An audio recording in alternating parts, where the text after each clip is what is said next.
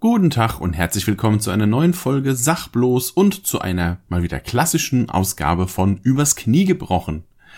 Ja, ich war tatsächlich mal wieder im Kino und zwar zum ersten Mal seit ja einem Dreivierteljahr oder so. Also das, der letzte Film war Tenet, das war ja irgendwann im Herbst letzten Jahres und ja, endlich mal wieder Kino. Es war so schön.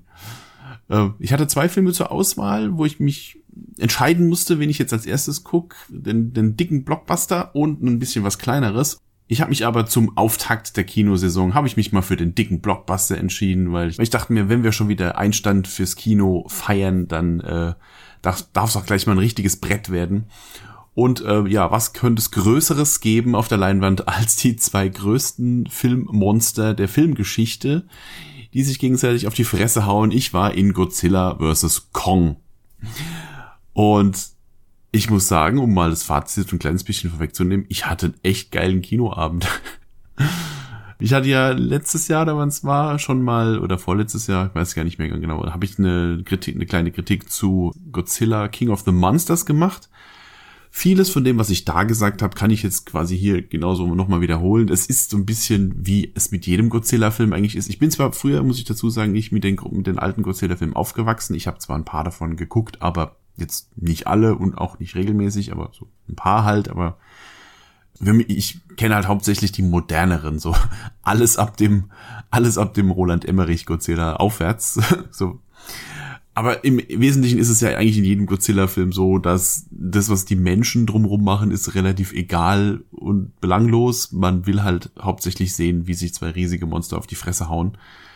Und äh, das war im letzten Godzilla-Film so und das ist hier ähnlich auch wenn die menschlichen Darsteller ein bisschen mehr zu tun haben. Ähm, was heißt ein bisschen mehr zu tun haben? Sie, sie unterstützen im Wesentlichen Kong, um von A nach B zu kommen. So, dafür sind die Menschen da, um übers Meer zu schippern und so weiter und so fort. Äh, ich umreiß mal ganz kurz die, in Anführungszeichen, Handlung. ja, nach dem letzten Film ähm, hat Godzilla alle Alpha-Titanen äh, ihre Schranken verwiesen, Schrägstrich umgebracht und ist jetzt quasi der König der Monster. Und äh, der einzige, der ihm quasi noch den Titel streitig machen könnte, wäre Kong. Der wird allerdings auf Skull Island quasi in Quarantäne gehalten. Sie haben über, komplett über Skull Island so eine Art Truman Show-artige Kuppel drüber gebaut, die so ein bisschen den, die so den Himmel simuliert und so. Also er hat, sie haben ihm ein Habitat geschaffen, aus dem er aber nicht ausbrechen kann, weil sie Angst haben, dass sobald Kong in die freie Welt hinaus äh, geht, dass er dann sofort von Godzilla den Frack verhauen bekommt und nicht ganz zu Unrecht. Aber Kong ist mittlerweile halt noch ein Stückchen größer geworden und äh, ist halt mittlerweile zu groß für dieses Habitat. Deswegen wollen sie halt ihn irgendwie da rausbringen. Zeitgleich bekommt ein Wissenschaftler ein sehr dubioses Angebot von dem Firmenoberhaupt einer riesen Tech-Firma, der sich in den Kopf gesetzt hat, in die innere Hohlerde zu reisen. ja, genau. Um dort ein besonderes Element oder eine Energieform irgendwie was äh, äh, abzuscannen, abzugreifen, was auch immer, um damit eine Waffe zu befeuern, die der Menschheit künftig eine Chance gegen die Titanen geben soll. Ähm, um den Weg in die innere Hohlerde zu finden, brauchen sie allerdings Kong und deswegen schippern sie dann Kong von Skull Island in die Antarktis, wo er den Eingang in die innere Hohlerde finden soll, um dort unten dann irgendwie diese Energie von was auch immer. Ist ein bisschen, ist ein bisschen sehr quatschig das alles und äh, irgendwie Godzilla kommt dann auch irgendwie auf die, auf den Trichter, dass die da hin wollen und macht sich dann auch auf den Weg und dann gibt's da erstmal auf, auf, auf offener See die erste Keilerei zwischen den beiden und dann später nochmal in die große Endschlacht in Hongkong. Und ja, das ist im Wesentlichen die Handlung. Man kann jetzt, viel kann man da eigentlich nicht spoilern. Man kann jetzt so, also um jetzt den einen, den einen unbekannten und den einen unbekannten Faktor jetzt nicht zu spoilern, aber man kann schon sagen, ich meine, King Kong gegen Godzilla, beide sind sehr beliebte Filmmonster. Natürlich ist es genau wie bei Batman vs. Superman ist es nicht so, dass dann am Schluss einer von beiden dann die Oberhand gewinnt und der ist dann der Gewinner, sondern natürlich gibt's dann auch noch einen äh, gemeinsamen Feind, gegen den sie sich dann zusammentun können. Und wer das ist, sage ich jetzt mal nicht, aber es wird schon relativ schnell klar, wer der finale Gegenspieler ist. Und ähm, ja, das spoilere ich jetzt einfach mal noch nicht. Ja, äh, wie gesagt, die Handlung ist sehr, sehr quatschig eigentlich, aber das sind sie ja bei eigentlich bei jedem Godzilla-Film. Darum geht man auch nicht ins Kino, gehe ich jetzt mal schwer davon aus. Also äh, wer Arthouse-Dramen erwartet, wird jetzt nicht in Godzilla vs. Kong gehen, sondern weil man eben sehen will, wie sich zwei Kaiju-Monster auf die Fresse hauen. Und davon kriegt man in dem Film wirklich reichlich. Und zwar finde ich noch eine Ecke besser als in King of the Monsters den ich wiederum ja schon besser fand als den ersten modernen Godzilla, weil man da eben einfach mehr von Godzilla gesehen hat. Allerdings hat mich da noch sehr gestört, dass die meisten Kämpfe irgendwie im Nebel stattfinden oder in Wolken oder Staub oder irgendwie haben sie es irgendwie immer kaschiert, so dass man nie so richtig klare Sicht auf die Monster hatte. Das finde ich immer so ein bisschen ätzend. Genau wie damals bei Pacific Rim, wo jeder Kampf irgendwie bei Nacht im Meer stattfindet, dass er ja viel im Wasser und im, im, äh, in der Dunkelheit verstecken können. Das finde ich immer so ein bisschen. Äh, aber hier bei Godzilla vs. Kong haben sie sich endlich mal getraut und haben so ziemlich alle diese Schlachten zwischen den beiden Monstern und am Schluss gegen den Endgegner, sage ich jetzt mal, schön ausgeleuchtet, teilweise bei hellem Tageslicht gezeigt, so dass man so richtig schön mal sehen kann, wie die sich da kloppen, ohne dass da irgendwas versteckt, kaschiert oder sonst irgendwas wird. Also rein was die Optik angeht, ist das wirklich der beste Film dieser Art, den ich seit langem gesehen habe. Also wer jetzt wirklich nur da reingeht, und das werden die meisten sein, und sehen will, wie die zwei sich auf die Fresse hauen, der kommt man so richtig auf seine Kosten. Das hat richtig Spaß gemacht.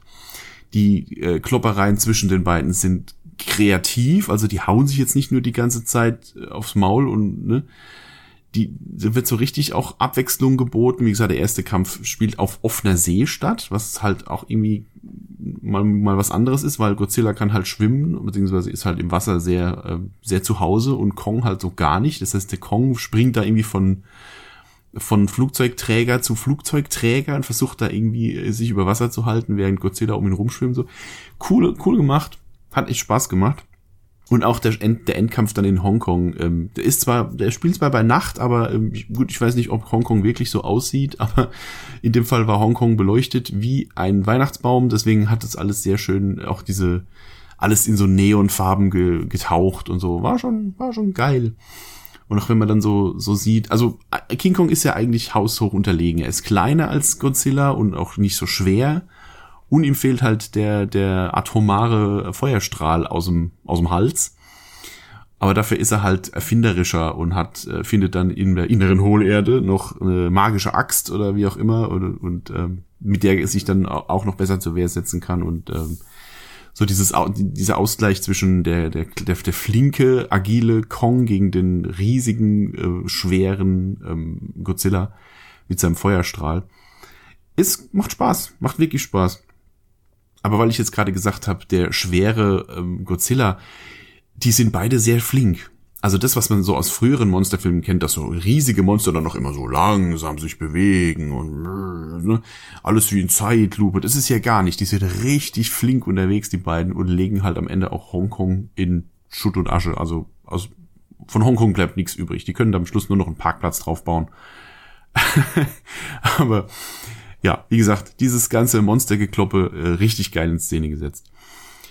Ähm, ja, wie gesagt, die Handlung drumherum ist, ja, ist okay. Äh, Stellen, ja, zum Teil okay, sagen wir mal so. Es gibt zwei, zwei Teams von Menschen, sagen wir mal, die einen, die sich halt um Kong kümmern, die diese Reise in die innere Hohlerde machen dies, was die machen, ist generisch, aber okay. Also ne, man weiß genau, wie, was die da machen, wie es ausgeht. Es kommt später noch so eine, so eine, die die Tochter dieses Geschäftsmanns dazu, die die von die ganze Zeit sehr bitchig unterwegs ist. Und man weiß genau, oh, die wird denen bestimmt in den Rücken fallen. Und oh Wunder, genau das tut sie auch. Also es ist wirklich kein Spoiler.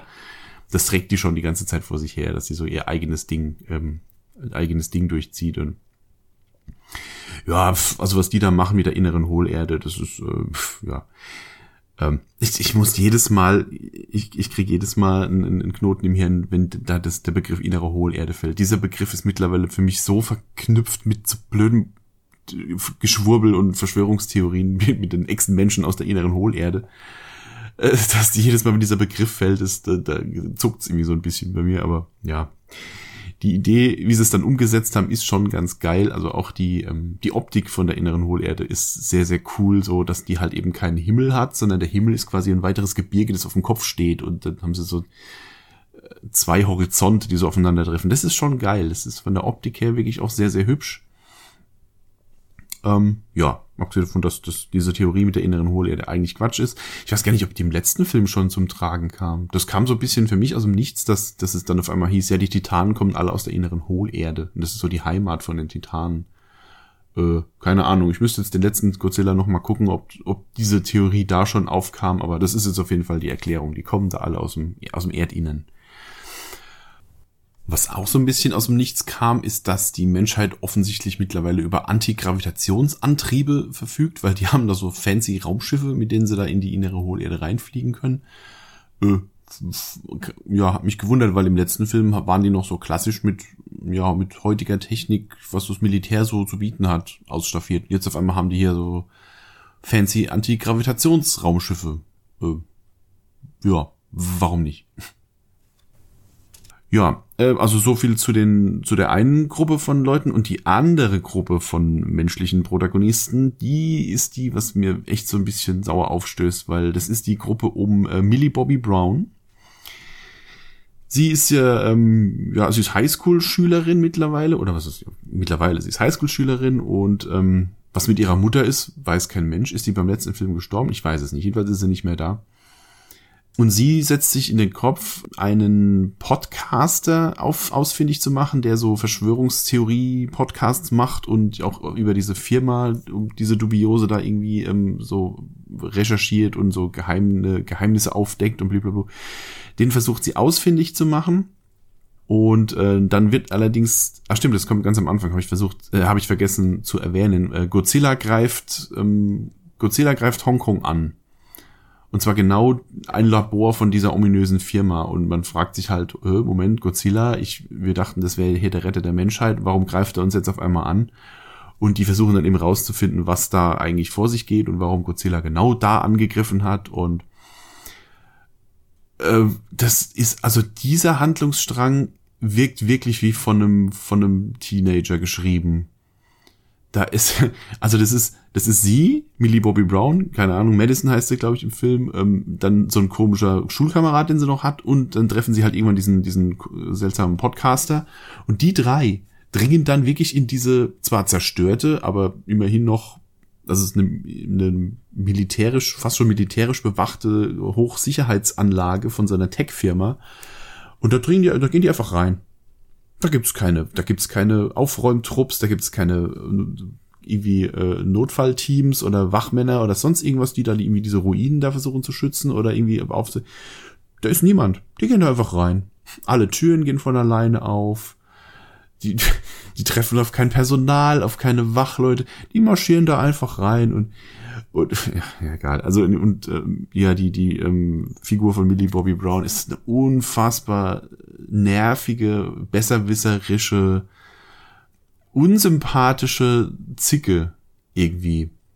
Und äh, ich weiß auch nicht. Also ich mag Millie Bobby Brown seit Stranger Things eigentlich sehr, aber was die, diese Rolle rettet halt nix mehr. Und dieser ganze Handlungsstrang ist auch völlig für die Katz, was die da machen. Also die dürfen am Schluss dürfen sie eine kleine Sache machen, was so ein bisschen dann die Wendung bringt, aber die, der ganze Rest, was die da machen, ist ist egal. Also die, die Teile, wo sie mitspielt, das ist wirklich so die einzige Achillesferse, die ich jetzt so hatte an dem Film.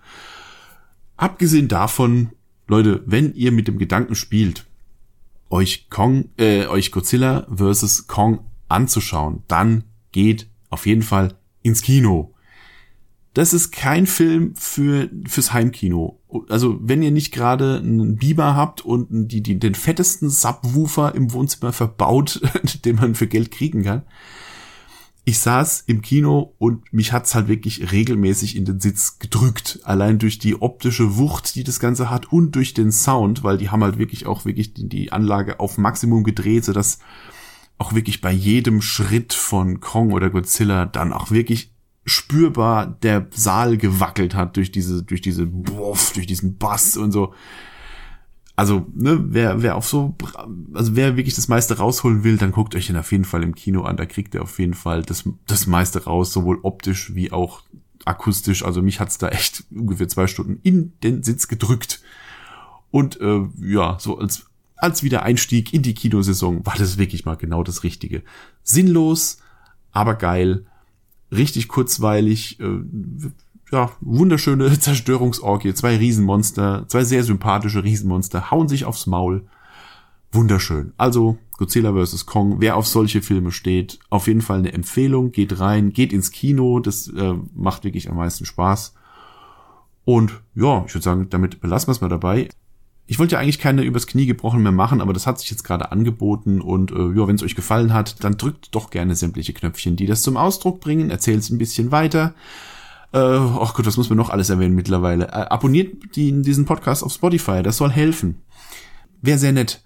Und äh, ja, es gibt neuen Merch von mir, nicht mehr nur auf supergeek.de, also T-Shirts und Hoodies, sondern mittlerweile auch auf Redbubble. Da habe ich einen Shop mit allem möglichen anderen Kram, den man da noch kaufen kann. Tassen, Kissen, Bettwäsche, was auch immer.